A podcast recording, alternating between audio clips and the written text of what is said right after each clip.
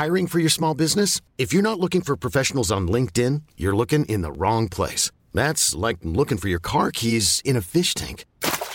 LinkedIn helps you hire professionals you can't find anywhere else, even those who aren't actively searching for a new job but might be open to the perfect role. In a given month, over 70% of LinkedIn users don't even visit other leading job sites. So start looking in the right place. With LinkedIn, you can hire professionals like a professional. Post your free job on linkedin.com slash achieve today. Salut à toutes et à tous. Bon, ravi de vous retrouver dans ce morning mood très tardif. Il est 6h45. Euh, je crois que c'est la fatigue qui s'est accumulée ces derniers jours, ces dernières semaines, qui parle. Euh, levé très tard. Bon, veuillez m'excuser un peu de ce, de ce, on va dire, de ce morning mood tardif. Je vais faire simple. Euh, la partie macro, donc vous le savez, euh, on a eu justement ce, ce discours de Jérôme Poel qui, euh, alors je vais pas dire qu'il n'a pas plu, mais en tout cas qui, qui reste quand même relativement rigoureux vis-à-vis d'une politique monétaire qui doit être encore restrictive pour lutter contre une inflation qui est passée la semaine dernière de 3,2 à 3,7% sur 12 mois glissants. Donc les membres du FOMC pour le moment ne peuvent pas, ne doivent pas euh, arrêter, pour le moment annoncer au marché qu'ils allaient forcément arrêter leur, leur restriction monétaire, voire peut-être même commencer à baisser les taux. C'est absolument impossible. Le marché a été peut-être un petit peu trop, euh, peut-être pas audacieux, mais trop optimiste euh, vis-à-vis de ça. Et donc, bah forcément, le marché se ravise. Donc, le marché lâche prise. Je crois qu'on a eu 19 milliards de dollars de retrait en fait du marché action cette semaine. on a eu du coup des baisses assez fortes, euh, notamment sur, euh, sur les marchés américains, entre autres. Ça a suivi bien évidemment en Europe. En Europe, on est toujours dans des ranges, alors attention, hein. attention, il n'y a pas de grosse dégradation euh, majeure. C'est pas parce qu'on a perdu 1,2, 1,5, 2%, voire même 3%. Je sais pas combien on perd sur la semaine d'ailleurs, je peux regarder. combien on perd par exemple sur le DAX sur la semaine. Ouais, c'est ça, on perd 2% sur le DAX sur la semaine on perd 2,2%. Alors il y a encore la séance d'aujourd'hui, hein, on peut encore en perdre 2 bien évidemment. On perd 1,5% sur le dos cette semaine, on perd 2,7% sur le SP500 et sur le Nasdaq 3,3%. Donc c'est pas non plus dramatique, c'est simplement fait un ajustement où le marché visiblement a été trop optimiste. Voilà. Euh, pour le moment, et je le répète, suivez deux indicateurs alors c'est pas deux indicateurs, c'est deux actifs, hein, le dollar et le taux à 10 ans.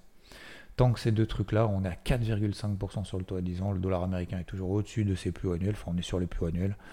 Euh, tant que ces trucs-là restent tendus, restent fermes, euh, que ça monte, ça veut dire que pour le moment le marché anticipe effectivement encore un petit peu plus, enfin a trop anticipé une détente d'un point de vue des restrictions monétaires de la réserve fédérale américaine. Contrairement d'ailleurs à la Banque Centrale Européenne, donc c'est pour ça que je vous ai dit depuis une semaine, depuis dimanche dernier, bah, je préfère vendre euh, les États-Unis que l'Europe, parce que l'Europe pourrait tenir suite justement à un discours de la Banque Centrale Européenne qui a été beaucoup plus euh, leste en disant euh, c'est la fin de la hausse des taux. Voilà, beaucoup plus optimiste, comme bien même elle peut se tromper, on est bien d'accord. Voilà pour la partie macro, très simplement. Aujourd'hui, alors je crois qu'il y a la Banque Centrale de comment s'appelle Banque centrale du Japon qui va s'exprimer aujourd'hui, euh, ce matin là. Bon voilà. Est-ce que qu'est-ce qui va se passer quelque chose là-dessus? J'en sais rien. En tout cas, bon, le Nikkei a ramassé. On en reparlera. On en reparlera de toute façon la semaine prochaine concernant le Nikkei. C'est pas maintenant qu'il va falloir se réveiller. C'est pas le vendredi qu'on prend des nouvelles positions. Et vous savez que moi, le vendredi, au-delà du fait, vous l'avez compris, premier élément supplémentaire et différenciant par rapport à ces dernières semaines. Je pense qu'il y a la fatigue qui s'accumule fatigue, euh, alors je vais pas dire émotionnelle, mais euh, ouais, fatigue psychologique aussi et physique bien évidemment. Euh, mais c'est pas grave, hein, c'est pas, pas négatif, hein, c'est faut juste, faut juste l'entendre, mais il faut continuer quand même à charbonner. Faut, faut tirer et puis bon, j'allais dire c'est pas ce week-end que je vais me reposer parce que, parce que demain c'est compète, peu importe, compète de golf demain. Aujourd'hui on a des PMI, D'accord Ce sont des sondages auprès de directeurs d'achat. Alors, il y en a à 9h15 en Europe, euh, en zone euro. Il y en a à 9h30 en Allemagne. Il y en a. Alors, non, à 9h, pardon, 9h15, c'est la France.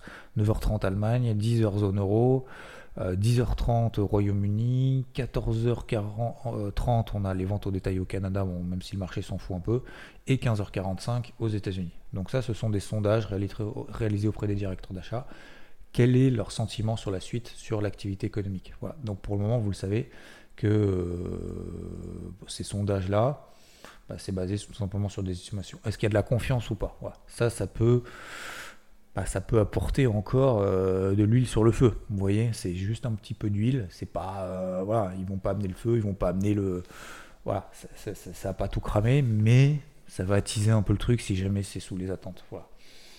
Est-ce que ça pourrait calmer le, jeu ou est-ce que ça pourrait remonter grâce à ça? Ma réponse est non. Je prends le petit café aussi en même temps, veuillez m'en excuser. Ce matin, c'est euh, nature peinture. Ok, voilà, concernant la partie macro, je simplifie au maximum, mais bien évidemment, on aura l'occasion d'en reparler dimanche, parce que demain, surprise, demain, surprise, c'est le retour des interviews, et franchement, l'interview, elle a été top. Donc, euh, je vous en dis pas plus. Je programme ça pour demain matin. Concernant la partie technique, donc comme je vous ai expliqué, bah, je continue à travailler à la vente, à la vente, à la vente, à la vente, à la vente tant qu'on ne retrace pas justement euh, certaines zones de polarité, tant qu'on ne retrace pas 50% des bougies impulsives baissières, ok, de vendredi, de jeudi, euh, bah, on n'a jamais retracé ces niveaux-là. Euh, je vous avais donné, il me semble, quelques zones de polarité, des zones de vente. J'ai atteint des gros objectifs sur le Nasdaq, 14 720 300 points par rapport à un prix de vente qui n'était pas non plus ouf ouf, c'était 15 100.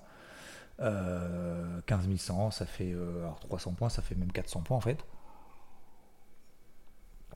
Après, j'ai renforcé justement pendant toute la descente, pendant toute la descente, parce que, euh, bah, parce que tout simplement en fait, on avait systématiquement des nouveaux plus bas, des nouveaux plus bas, des nouveaux plus bas, etc., etc. Et donc, euh, et donc on a continué, euh, continué tout simplement, j'ai continué à vendre, à vendre, à vendre.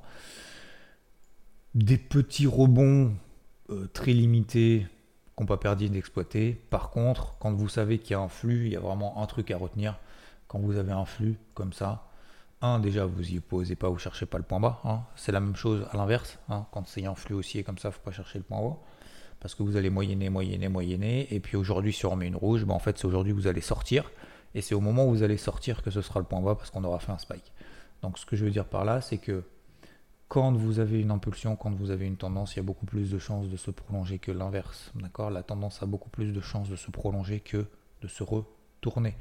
D'autant plus quand vous voyez que des bougies rouges comme ça sur tous les utilisateurs, vous, euh, dès que vous voyez justement qu'on passe sous les plus bas, faut y aller, bam, on passe sous les plus bas, faut y aller, bam, bam, bam, bam, bam. Franchement, euh, des milliers de points à prendre cette semaine. J'espère que vous en avez pris. Alors, euh, je vais pas dire au moins un millier parce que ce serait peut-être un petit peu frustrant pour ceux pour qui c'est pas le cas. Mais normalement, c'est là justement qu'on doit charbonner. C'est là qu'on doit faire de la perf. C'est cette semaine qu'on doit faire de la perf de ouf. On s'est pas battu. Je me suis pas battu pendant des jours, pendant des jours, pendant des jours, pendant des semaines pour louper cette semaine en fait. C'est pour ça qu'aujourd'hui je suis fatigué parce que j'ai absolument pas arrêté. Et je sais qu'il faut être présent dans ces moments-là et que ces moments-là, en fait, ne vont pas revenir, ne, ça va pas revenir dans la semaine prochaine, ni la semaine suivante, ni la semaine suivante, peut-être même pas d'ici l'année 2024. Parce que, en fait, le marché peut se chercher encore, retourner dans ses ranges, et tout le monde va dire ah, c'est un marché pourri, c'est un marché de range. D'accord Donc il y a un marché de flux, c'est pourri, il y a un marché de range, c'est pourri. C'est tout le temps pourri en fait. en fait, c'est toi qui t'adaptes pas. Vous voyez ce que je veux dire? Ça, c'est la, partie loser, ça, c'est la, la vision du loser qui, qui, voit tous les problèmes à tout en fait. Ben non, c'est justement dans cette semaine-là justement qu'on doit faire la meilleure semaine, peut-être même du dernier trimestre 2023. Euh, alors maintenant, bah, tous mes objectifs ont été atteints. Il m'en reste un notamment sur le Dow Jones, 33 008, ok. Je visais 34 002, je visais 14 720, je visais 4 365 sur le SP500. On est passé un petit peu en dessous, vous avez vu qu'on a vraiment lâché. Voilà, moi je sais qu'il y en a beaucoup qui vont tenter d'acheter. Alors je lui dis toujours, euh, tenter au camping, hein, euh, c'est bien, euh, on tente au camping. Par contre, on ne tente pas sur le marché. Il n'y a pas de je tente. Ça veut dire quoi ça, je tente? Je tente. Bah non, tu as une feuille de route, tu as un plan de match, tu t'es entraîné, tu, tu, sais quoi faire. T'as une ligne directrice Je tente. Mais non, tu tentes pas. Tu t'assumes. Ah, mais j'ai tenté, j'ai échoué. Non, non, non, t'assumes, mon gars. Donc, ce que je veux dire par là, c'est que là, on tente pas. Soit vous achetez et vous avez une bonne raison, vous avez une bonne invitation, vous savez ce que vous faites, etc. Mais il n'y a pas de je tente. Ah, mais je tente une vente, je tente un achat. Moi, je tente rien du tout aujourd'hui. Moi, je tente rien. Moi, j'ai fait une super semaine de ouf. Normalement, vous aussi. Euh, j'espère que ça a été le cas, en tout cas pour vous. Euh, là, je vais pas tenter, en fait. Un, le vendredi, déjà, je suis très light. Deux, j'ai atteint tous mes objectifs de partout. Trois, je change pas de casquette du jour au lendemain. D'accord? Donc, je vais pas acheter quelque chose que j'ai vendu tous les jours et pour lequel j'ai une vision macro, alors que ça vous plaise, que ça vous plaise pas, justement, de comprendre en fait le contexte, peu importe. Mais je pense que comprendre le contexte, c'est quelque chose de très important pour éviter justement de faire la girouette et d'avoir justement cette ligne directrice. Et c'est ce qui me permet en fait de garder justement le cap. Euh, c'est d'avoir justement ce, contexte. Alors le contexte, ça vous permettra peut-être pas de prendre une décision acheteuse ou vendeuse, parce que c'est l'analyse technique peut-être qui prendra le dessus, très bien. Dans notre côté, ce sera peut-être l'analyse fondamentale qui vous permettra de savoir s'il faut acheter, vendre, mais c'est l'aspect technique qui vous dira à quel moment est-ce que c'est bien de le faire. Vous voyez, en fait, pour moi, les deux sont liés, sont imbriqués, et je pense pas qu'on puisse dissocier l'un de l'autre. Je pense que c'est important euh, de comprendre en fait où est-ce qu'on met les pieds, tout simplement. Euh, donc, en tout cas, moi, c'est ma vision des choses. Donc, concernant le marché, euh, il me reste donc des positions à la vente sur le, sur le dos. Il me reste. Alors pourquoi, pourquoi le dos? Bah, Parce que j'avais un objectif en fait initial, notamment à 33008, mais c'est un TP3. Donc il me reste qu'un tiers de position, ce qui n'est pas grand chose. Mais ça me permet d'éviter d'acheter trop tôt et ça me permet d'accumuler encore de la performance si jamais on y retourne. Mais surtout, surtout le fait de tenir cette position, ça m'évite de reverse beaucoup trop tôt. Quand bien même le marché peut faire un énorme rebond, et ben quand bien même il fait un énorme rebond, et ben tant pis, je rendrai un petit peu de la performance au marché. Je rends de la performance, je rends pas du capital, je rends de la performance. Ça n'a absolument rien à voir. Donc, euh, donc voilà, grosse grosse semaine. Euh, j'ai encore des positions aussi euh, sur le CAC. Je suis un petit peu plus réservé là-dessus. Hein. Je vous rappelle, 7004 c'est la zone de vente, 7100 c'est la zone d'achat. Je suis même pas sûr qu'on aille à 7100, alors on n'ira pas aujourd'hui. 7111, hein. 7111. Euh, alors hier soir, on a, on a un peu lâché effectivement après la clôture euh, en Europe. 7160, euh, un peu, un peu plus au plus bas. Est-ce qu'on ira plus bas? J'en doute. J'en doute. Donc franchement, je vais peut-être même pas hésiter sur le CAC si jamais en fonction de l'open ça tient, etc parce qu'on est finalement proche de bas de range et ce serait dommage de rendre 200 points au marché alors qu'il en a perdu 200 points et que bah, on est dans un range en fait et qu'on a justement l'humilité de reconnaître qu'on est dans un range depuis des mois et depuis des mois et depuis 6 mois. Ok, donc l'Europe pour moi tient beaucoup, enfin l'Europe tient beaucoup mieux, donc un peu plus light. Les indices américains ont lâché purge et je vous ai dit dès dimanche dans le débrief hebdo, c'était dimanche, si je vends en priorité, ce sera vraiment les indices américains. Donc je me suis concentré sur trois actifs, sur les trois indices américains. Ok? Voilà pour moi aujourd'hui, je fais très simple. Concernant le gold, bah, j'ai repayé un petit peu parce que justement on est revenu sur les 1915. Alors c'est pas vraiment le bas du range du 1900, mais comme je vous dis, bah, on a bien performé, on a fait 1945. Euh, c'est pas là qu'il faut s'enflammer, c'est là au contraire qu'il faut se dire ok, je lâche un petit peu du lest, on retourne à 1915, c'est pas là qu'il faut paniquer, c'est là qu'il faut payer. C'est le principe même d'Orange, on essaye d'acheter en bas, de vendre le plus proche du haut. Voilà, euh, vous savez tout. Euh, le dollar reste ferme, le taux à 10 ans reste ferme. Le marché crypto, franchement, se porte très très bien. Donc, faut continuer à charbonner. Voilà, c'est pas mon, ma classe d'actifs prioritaire cette semaine, mais force est de constater que ça se passe très très bien et enfin, ça se passe très très bien à très court terme. Hein, on est bien d'accord. Euh, même s'il y a les terres. Voilà. Le, marché crypto en fait a moins lâché que les indices américains, donc euh, donc c'est plutôt bien. Mais bien évidemment, comme je vous l'ai dit, je vous le répète, pour moi c'est un peu le message d'aujourd'hui, euh, même de ce week-end, c'est bien mais peut mieux faire. C'est ce que je vous disais aussi dimanche, c'est bien mais peut mieux faire. Vous voyez. On a échoué en fait sur tous les niveaux de résistance. Il fallait que l'Ether passe au-dessus de 1665, il fallait que le Bitcoin passe au-dessus des 27 000, etc. On l'a fait très très rapidement, mais finalement on n'a pas tenu. Bitcoin, ça reste le dominant. À suivre quand même, parce qu'on peut avoir justement de belles, surprises. Si jamais on avait effectivement le marché qui tient, euh, aujourd'hui, euh, ça peut être ce week-end justement euh, pas mal d'opérateurs, de, d'investisseurs qui se disent ah ouais ça a beaucoup baissé donc je paye et donc, donc voilà. Donc ça donne des, des, mouvements techniques. Mais attention, pour le moment il n'y a pas de retournement de la tendance à court terme. Ok? Voilà, donc pour moi c'est très light ce matin. Merci à tous pour cette semaine. On se retrouve demain dans l'interview du jour. On se retrouve dimanche, je le pense, je l'espère, dans le débrief hebdo, messieurs, dames. Un grand merci pour vos messages. Je voulais regarder justement ce, matin si j'avais des réponses à des questions. Bah tiens, j'ai des nouvelles, des nouvelles, euh, des nouvelles remarques. Euh, alors j'ai beaucoup de questions sur les polarités, j'y reviendrai, je vous expliquerai comment je fais, etc. Euh, Cédric qui dit prends soin de toi, merci pour ton message. Cédric, merci Tosca également, qui me dit tu sembles en sur-régime, ça va aller. Euh, merci Lef pour ton message. Donc ça c'est pour tous ceux qui postent les, messages sous les podcasts, sous les Morning. Euh, il y a Fred également qui me dit je préfère discuter à ma fille en voiture et je réécoute un podcast avec elle si jamais il y a une partie qui peut l'intéresser. Bah t'as raison Fred, merci beaucoup. Merci Mike pour ton message. Il me dit Peux-tu réexpliquer comment tu calcules les zones de polarité? Je ferai un truc là-dessus.